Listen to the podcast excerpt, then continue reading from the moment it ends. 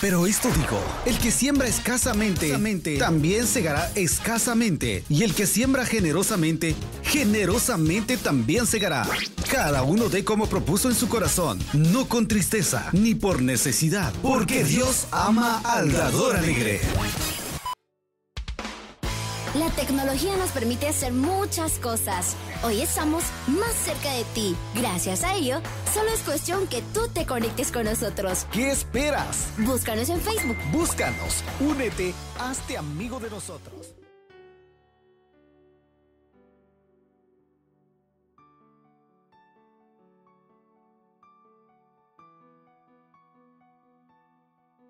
Hoy en día, eh, tradicionalmente, se habla del día de la resurrección. Y yo quiero en esta mañana aprovechar este espacio para que nosotros como iglesia entendamos la resurrección de Cristo. ¿Qué implica la resurrección de Cristo para nuestras vidas? ¿Qué implica la resurrección del Señor para cada uno de nosotros? Así que vamos a leer la palabra de nuestro Dios. En Lucas 24, versículo 6 hay un texto que nos habla de la resurrección del Señor. Y nos dice la palabra de Dios, no está aquí, sino que ha resucitado. Acordados de los que os habló cuando él estaba en Galilea, diciendo es necesario que el Hijo del Hombre sea entregado en mano de los pecadores y que sea crucificado y que resucite al tercer día. Amén, gloria a Dios. Démosle alabanzas a el Señor Jesús. Tengan la amabilidad, hermanos, de estar cómodos. El cristiano, hermanos, debe de basar su vida cristiana en tres fundamentos. Y yo quiero que usted dibuje allá un triángulo imaginario en su mente. Y en una de esas punticas de ese triángulo colóquele que el cristiano necesita el conocimiento correcto, la ortodoxia. El cristiano necesita el testimonio, la ortopraxis, una práctica correcta. Pero también necesita la ortopatía tener una devoción, un testimonio correcto. Si alguno de estos tres falta, hay un cristiano incompleto. Hay gente que es muy buena para adorar, hermanos. Y la alabanza, gloria a Dios. A mí personalmente me gusta mucho la alabanza. Pero no se enfocan en tener un conocimiento correcto, hermanos. Y cuando usted alaba a Dios sin el conocimiento correcto, apenas le quitan la batería y el piano, usted ya se siente frío. Pero el cristiano que canta con el conocimiento, que tiene el conocimiento, la doctrina verdadera, con piano, sin piano, él es un verdadero adorador. Porque él tiene un conocimiento correcto. Y cuando uno adora a Dios con inteligencia, con el conocimiento correcto, entonces, hermano, Dios se glorifica. Porque cuando uno canta, pronto ese coro que dice, en esta reunión Cristo está. El que solamente le gusta aplaudir y todo se emocionará por la batería, el piano, las voces. Pero el que tiene el conocimiento correcto comienza a decir, oiga, de verdad el Señor está en esta reunión. De verdad, y yo lo siento. Y comienza a, mirar en la Biblia. Es que el Señor dice, no nos voy a dejar solos, sino que voy a enviar el consolador. Entonces, ese conocimiento correcto va a hacer que usted sea un mejor adorador. Pero Dios también pide el testimonio correcto. Porque hay gente que sabe mucho de Biblia, hermanos, pero se vuelve arrogante. Y el conocimiento sin humildad no sirve, hermanos. O sea, entre más conocimiento tenga una persona, hay personas que dicen, pastor, yo ayuno, yo oro, es que los demás no saben. Y bueno, y, y qué dicen tal cita bíblica y bueno, se memorizan todo. Pero si no hay humildad, de nada les sirve. Entonces necesitamos el testimonio correcto. Entonces, si un cristiano tiene buen testimonio, si un cristiano es buen adorador y tiene el conocimiento correcto de la palabra de Dios, esto es un cristiano íntegro. Pero hoy necesitamos nosotros profundizar, hermanos, en la verdadera adoración, o sea, en tener el verdadero conocimiento de Dios. Y nosotros hablamos de el día de la resurrección, pero pareciera que los cristianos hemos olvidado un poco la importancia de tener el conocimiento correcto, hermanos. Porque nos estamos volviendo perezosos para leer la palabra de Dios. Y leemos libros completos de mensajes de WhatsApp. Leemos todo lo que nos escriben a diario. Usted lee allí en Facebook, lee todo. Pero no estamos yendo a leer la palabra de Dios, que también es importante. Amén. Cuando nosotros hablamos de la Biblia, hablamos de la palabra de Dios, debemos de entender que la palabra de Dios es viva. Pastor, ¿cómo así que la palabra de Dios es viva? Es que la Biblia es el único libro que usted lee y el autor está presente ahí donde usted está. Es que cuando usted lee la Biblia y lo lee con fe y lo lee con el corazón, usted siente la presencia de Dios que transforma su vida. ¿Cuántos han tenido que llorar leyendo la palabra de Dios? ¿Cuántos han tenido que retirar ahí un poquito de la Biblia y alabar al Señor y decir, Señor, es que tu palabra es viva y es eficaz? Esta palabra tiene poder, hermanos. Tiene autoridad. Y cuando nosotros nos descuidamos en nuestro conocimiento correcto, el enemigo ataca y hace que usted sea incrédulo. Hace que usted dude. Hace que Dios no se manifieste en su vida porque la incredulidad hace que Dios no se glorifique. ¿Sabe que en un momento los cristianos, el pueblo de Israel dudaron? Y algunas teorías decían, la Biblia fue escrita y la acomodaron a su manera. ¿Cuántos habremos escuchado eso, cierto? Eso que el Señor Jesús murió y todo y que fue crucificado, eso lo escribieron después, eso se lo inventaron después de los hechos. Y sabe que todo el pueblo cristiano y aún ante los judíos estaban dudando de que lo que estaba en la palabra de Dios era cierto. Pero Dios permite cosas para avergonzar a los sabios. Porque en una de las más impresionantes historias de la humanidad y de nosotros como cristianos, el Señor permitió que un día unos pastores de ovejas que andaban por allí cerca del mar muerto, se le voló una cabrita brincona y se le subió en una de aquellas colinas que habían en aquel lugar por el año de 1947. Y una cabrita se metió por allá en una caverna. Y aquellos pastores tiraron unas, unas piedras para sacarla, pero escucharon por allá un ruido como una vasija. Y en aquel entonces había muchos descubrimientos de oro, buscaban oro en aquel lugar. Y los pastores se metieron con la curiosidad a ver si encontraban oro. Pero encontraron fueron unas vasijas. Y en esas vasijas habían unos, unos rollos de cuero. Y los pastores comenzaron allí a destapar y a destapar y encontraron varias vasijas y encontraron más rollos de cuero, pero ellos no sabían qué era. Y se fueron a vender pues para obtener alguna ganancia. Ellos no, no sabían. Y se la llevaron allí donde un, un conocedor, un, un teólogo, un sacerdote. Pero el sacerdote no les prestó mucha atención al principio. Y aquellos pastores iban a vender aquellos rollos de cuero a un zapatero para que hiciera sandalias. Pero aquel al cual lo iban a vender dijeron, no, pero yo creo que eso tiene un contenido. Y lo compraron a un muy bajo precio.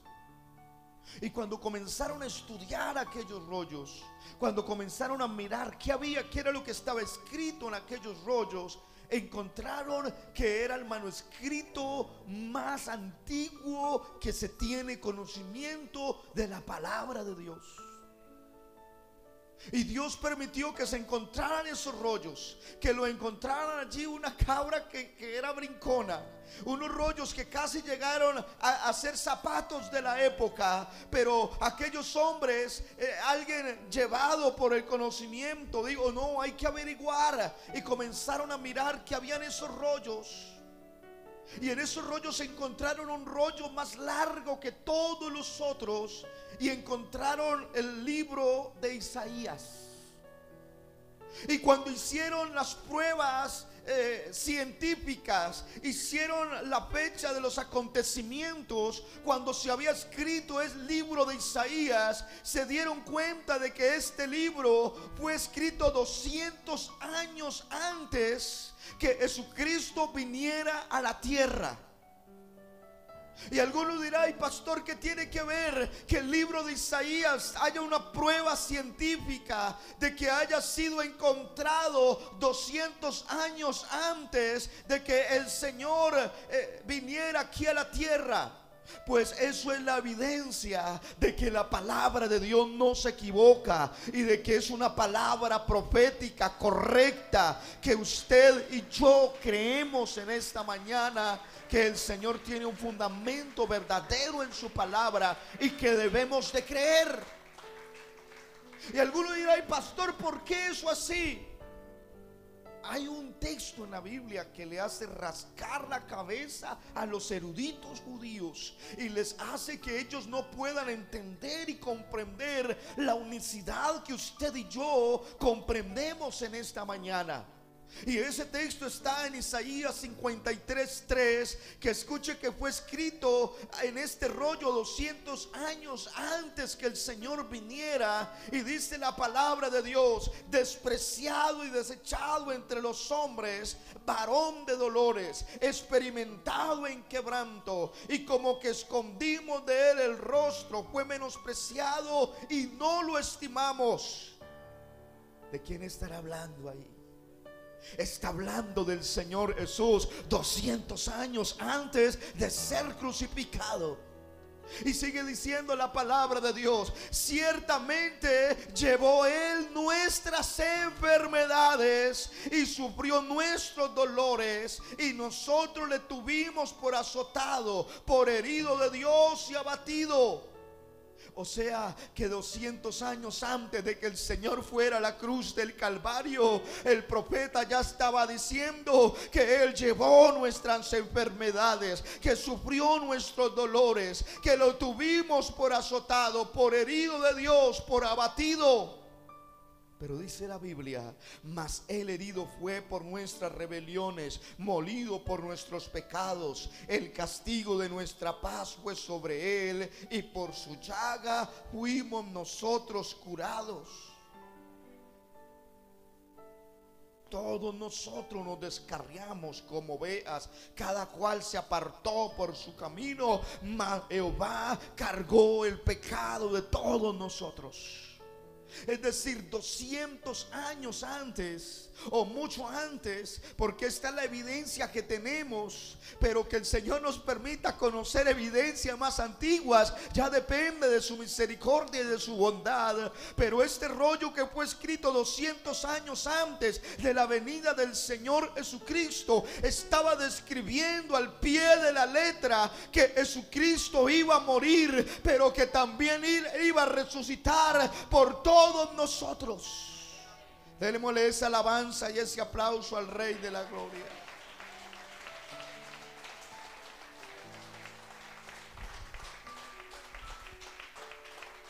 Hermano, usted debe de adorar a Dios con el conocimiento correcto. Usted cuando viene al culto debe de saber que Dios está, literalmente Él está aquí en este lugar, aunque no lo podemos ver, pero usted debe de creer que el Señor está aquí con nosotros en esta mañana. Si usted en esta mañana ha venido enfermo, pero crea la palabra de Dios literalmente, que Él llevó nuestras enfermedades, usted puede salir sano en esta mañana en el nombre de Jesús de Nazaret. Aleluya, gloria al Señor. Déjeme decir en esta hora que la resurrección de Jesús es el grito de victoria sobre la muerte y sobre el poder del pecado. La muerte no pudo contener a Jesucristo y gracias que Él resucitó, nosotros los que creemos en el Señor y Salvador, sabemos que viviremos con Él por toda una eternidad. Alguno dirá, bueno hermanos, ¿qué pasa? O sea, ¿qué significa para mí que el Señor haya resucitado? ¿Qué significa para mí que el Señor haya quitado la, piedra el tercer día y se haya levantado? Porque hoy en día en el mundo religioso tal vez toman una semana para hablar de la muerte y resurrección, pero el pueblo cristiano debe de entender verdaderamente qué significa la resurrección de Jesucristo. ¿Qué significa que el Señor haya resucitado? Pues voy a decirle en esta mañana qué significa que el Señor Jesucristo haya resucitado y quiero tocar algunos puntos en esta dominical y en la otra que viene. Y lo primero que quiero decirles en esta mañana, que lo, lo que habla lo primero que nos enseña que Jesucristo haya resucitado es que Jesús es Dios. Es lo primero que nos enseña la resurrección. ¿Por qué querían apedrear a Jesús? Dígame, ¿por qué querían apedrear a Jesús? Porque él siendo hombre decía que era Dios.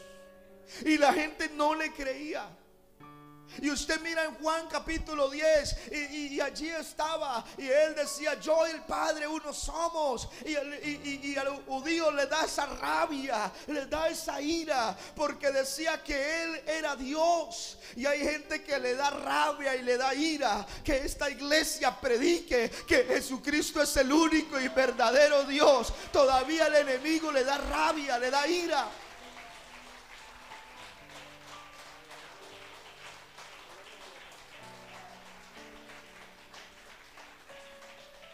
Y es más, el Señor Jesús ayer en esa escena lo iban a apedrear y le dicen ustedes por cuál de mis obras me van a condenar. Y los judíos le dicen porque tú siendo hombre dices que eres Dios. Y a los judíos les daba esa ira y todavía les da ira porque ellos saben que solamente hay un Dios allá arriba en los cielos y ellos están esperando que ese Dios se haga carne. Pero un día les será quitado el velo como a nosotros, porque sabemos que Dios ya se hizo carne hace dos mil años y ha prometido venir por nosotros a levantarnos. Sabe que los no le creyeron. Hermano, los mismos discípulos no le creían que Él era el Padre.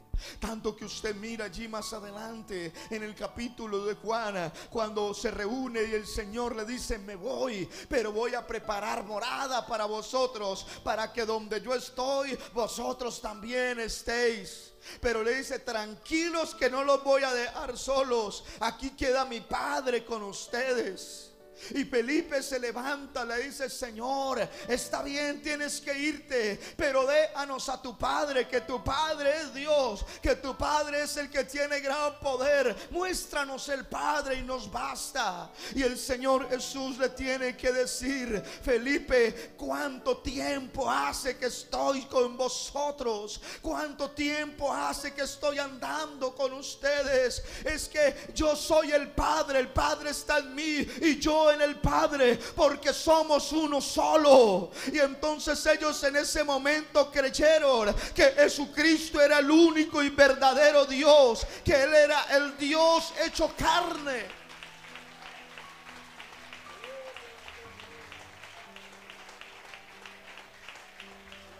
Aleluya.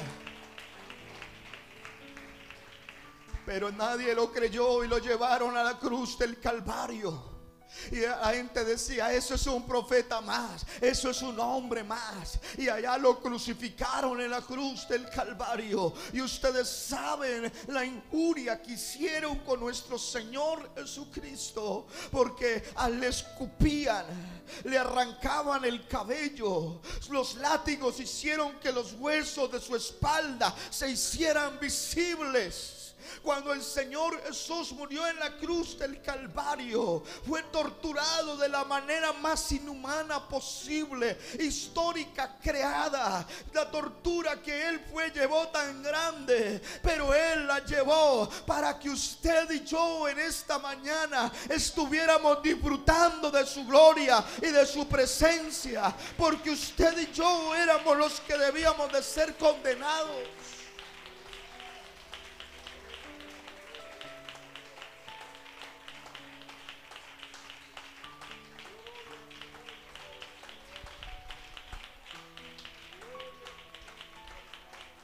Y lo llevaron a la tumba. Y los romanos le pusieron una guardia al pie de la piedra para que no se robaran el cuerpo de Jesús y no dijeran que después había resucitado, porque ellos no creían que Él era el verdadero Dios. Pero cuando usted cree en la resurrección, tiene que creer que Jesús es Dios, porque nadie puede tomar la vida a sí mismo, sino solamente Dios. Él es el único que puede tomar la vida de sí mismo y resucitar y levantarse.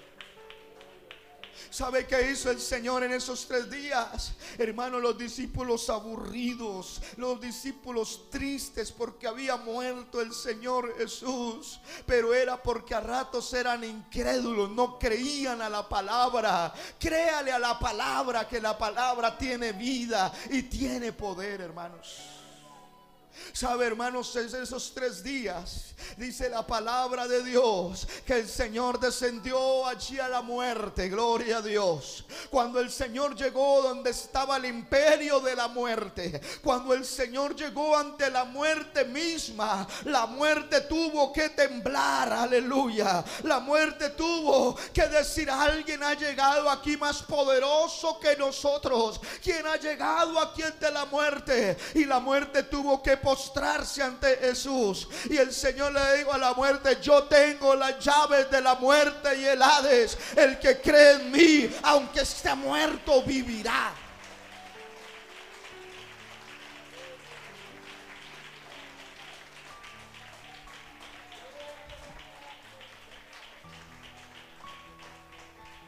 Al tercer día, cuando todo mundo estaba triste, cuando todo mundo estaba allí, aburrido, cuando las mujeres fueron allí a embalsamar, a decir ese ya está muerto, vamos a hacerle allí mantenimiento al cuerpo como el ritual lo pedía. Oh, gloria al Señor Jesús. No encontraron los soldados, no los encontraron. Dice la palabra de Dios que cuando Jesús resucitó, la piedra fue quitada y los soldados cayeron de espaldas, cayeron allí de espaldas a ver al Cristo resucitado, porque la gloria de Dios hace que el enemigo caiga de espaldas, hace que el enemigo no retroceda algunos movimientos falsos cristianos pentecostales dicen que cuando se siente a Dios se cae de espaldas y otro tiene que estar allá listo a recogerlo. Eso no es bíblico. El que conoce a Cristo no cae de espaldas, cae de rodillas ante su presencia.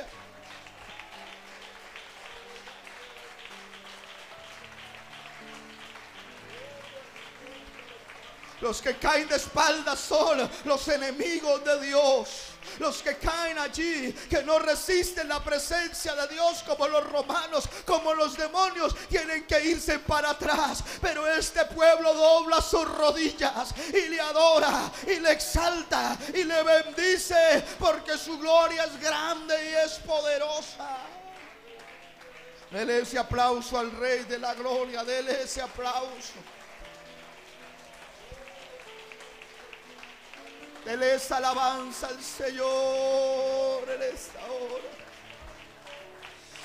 Oiga hermanos, que Dios tan bueno y que Dios tan maravilloso.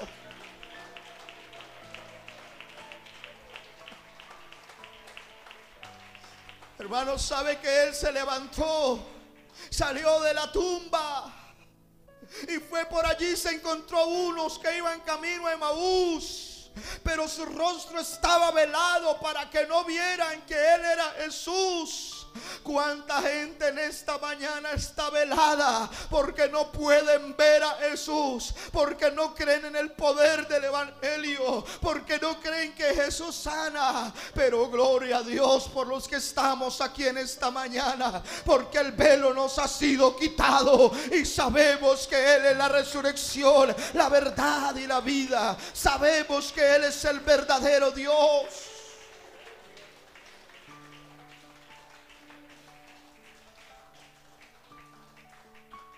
Algunos tienen velo, aún cristianos no creen en Jesús, hermanos. Ay, pastor, pero yo fui bautizado en Jesús. Pero yo, pastor, sirvo en la iglesia. Pero usted puede ser diácono, lo que sea. Pero usted necesita fundamentarse bien en Jesús. Porque Tomás era uno de los doce y no había creído que Jesucristo estaba resucitado. Y usted puede pararse aquí, puede predicar aquí, usted puede venir a la iglesia, pero si usted no cree que Jesús está aquí, a usted le hace falta fe, a usted le hace falta un encuentro personal con Dios, a usted le falta convicción cristiana. Y eso le faltaba a Tomás, aunque decía que era cristiano, aunque andó con Jesús, pero no le creía a Jesús. Hay gente así que no le cree a Jesús. Pero cuando él fue a un culto, gloria a Dios y estaban allí adorando los apóstoles y diciendo, te perdiste la dominical. Cuando el Señor resucitó, cuando el Señor se glorificó, te la perdiste. Y el incrédulo dijo, ah, si yo no lo veo aquí que aparece y no veo su mano y toco allá su mano y no toco allá donde lo traspasaron, yo no creo. Y él estaba diciendo eso cuando el Señor se le apareció y le dijo, pasa vosotros, pasa vosotros vosotros.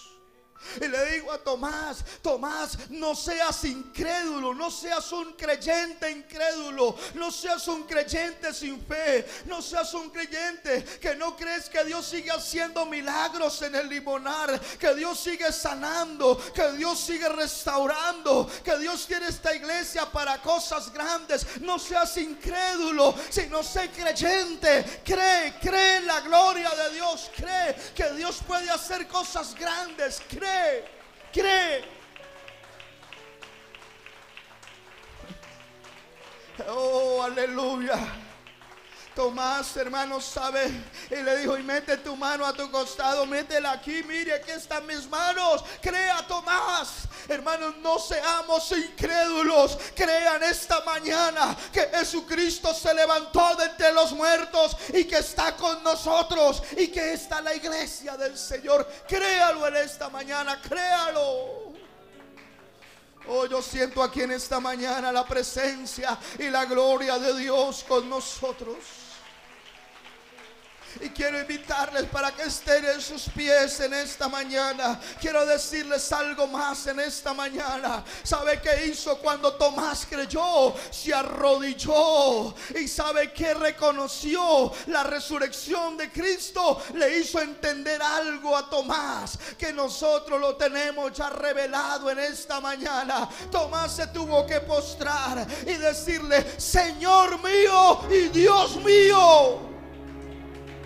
¿Sabe qué hizo Tomás? Jesús eres Dios. Jesús es el Dios. Jesús es Dios. Jesús es Dios. Oh Señor mío y Dios mío. Oh Señor mío y Dios mío. Ellos sabían que no había otro Dios. Ellos sabían que no hay ni, ni tres ni dos.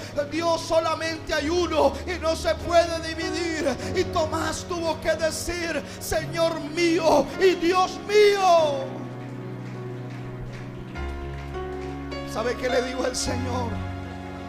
Tomás, porque me viste, creíste. Porque me viste, creíste. Porque te mostré mis manos traspasadas, creíste. Porque te mostré mi costado, creíste. Oh, pero Tomás, se va a levantar una generación. Se va a levantar una iglesia. Se va a levantar, aleluya, un pueblo. Oh, aleluya. Pero más bienaventurados los que no vieron y creyeron.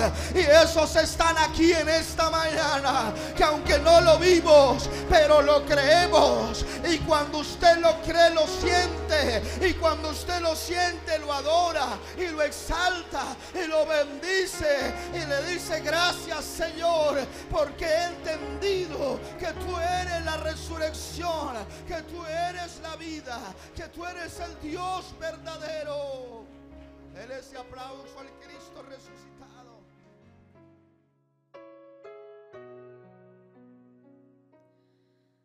Me has tomado en tus brazos y me has dado salvación.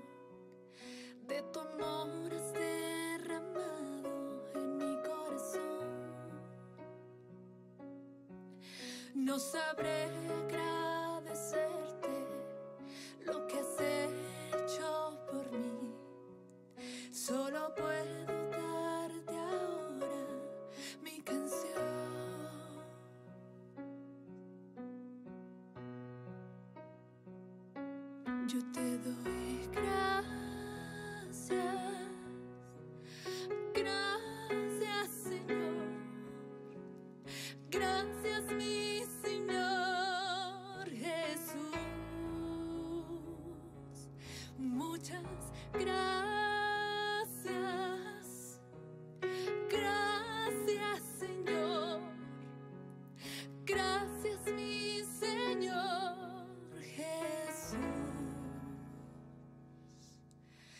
En la cruz diste tu vida, entregaste todo allí.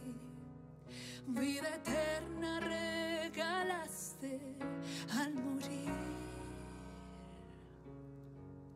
Por tu sangre tengo entrada ante el trono celestial.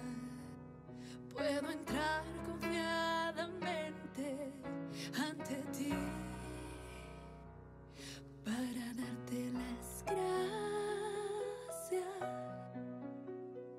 Gracias Señor, gracias mi Señor Jesús.